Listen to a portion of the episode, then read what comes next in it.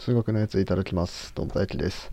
えー、久々にこのオープニング言いましたね。はい。まあ、というわけで今日も、えー、撮っていきたいと思います。えー、今回はですね、まあ、現実に即さなければ即さないほど楽しいという話ですね。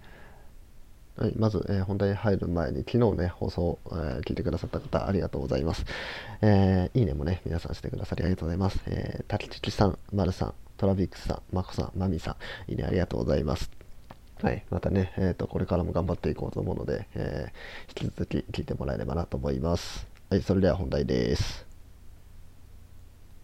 はい、あのちょっと最近ですねあの図書館行ってグラフ理論の本を借りてねちょっと勉強してたんですけどそのグラフ理論ね、まあ、こういうような、まあ、概念がありますよでこういう概念は、まあ、こういう時に、えー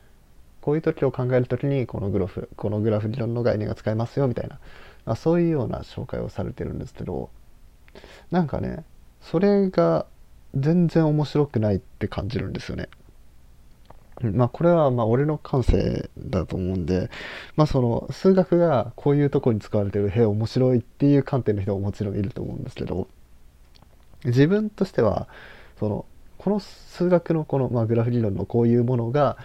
こういうふうに使われますよって言われてもなんかへえそうなんだくらいしかなくて。なんかあんまり興味をそそられないんですよね。だけどあのまあちょっと前にやったあの位相の話とか。うん。あれあれってな何を意味してるか全然わかんないですよ。何意味してるか全然わかんないしどう現実にその適用されるのかって全然わかんないですよ。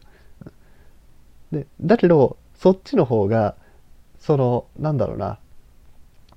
よくわからないものをこう頑張って数学数学っていうか数式でその表そうとしてるみたいな感じがあってなんかそっちの方がねすごい面白いなっていうふうに感じるんですよね。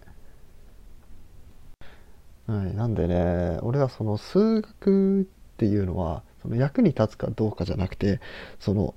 どうやってその人が感じられないものを見たり聞いたり触ったりすることができないものをどう数式に落とし込めるか、まあ、例えば無限の話だったりとか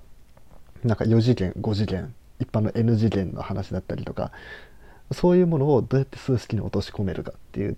こととで数式に落とし込むことでそのよくわかんない無限とか4次元とか5次元とか6次元みたいなものがこうはっきりとわかるんですよ。1個これっていう式が与えられてこの式は例えば5次元の議論をしてますっていうふうに言われればもう5次元になるんですよそれで。だけど5次元は見えないと。うん、だそういうふうによくわかんないものを数式ではっきりとさせてじゃあその数式にしたやつで議論することでその元々のよくわかんないものについて議論ができるよねっていうこのよくわかんないものを数式として議論をするっていうのがこの数学のね面白いとこなんじゃないかなというふうに思います。はいというわけで今回は、えー、数学は現実に即さなければ即さないほど面白いっていう話をしていきました。はい、えー、よかったらねいいねとかフォローなどお願いします。はい、それじゃあごちそうさまでした。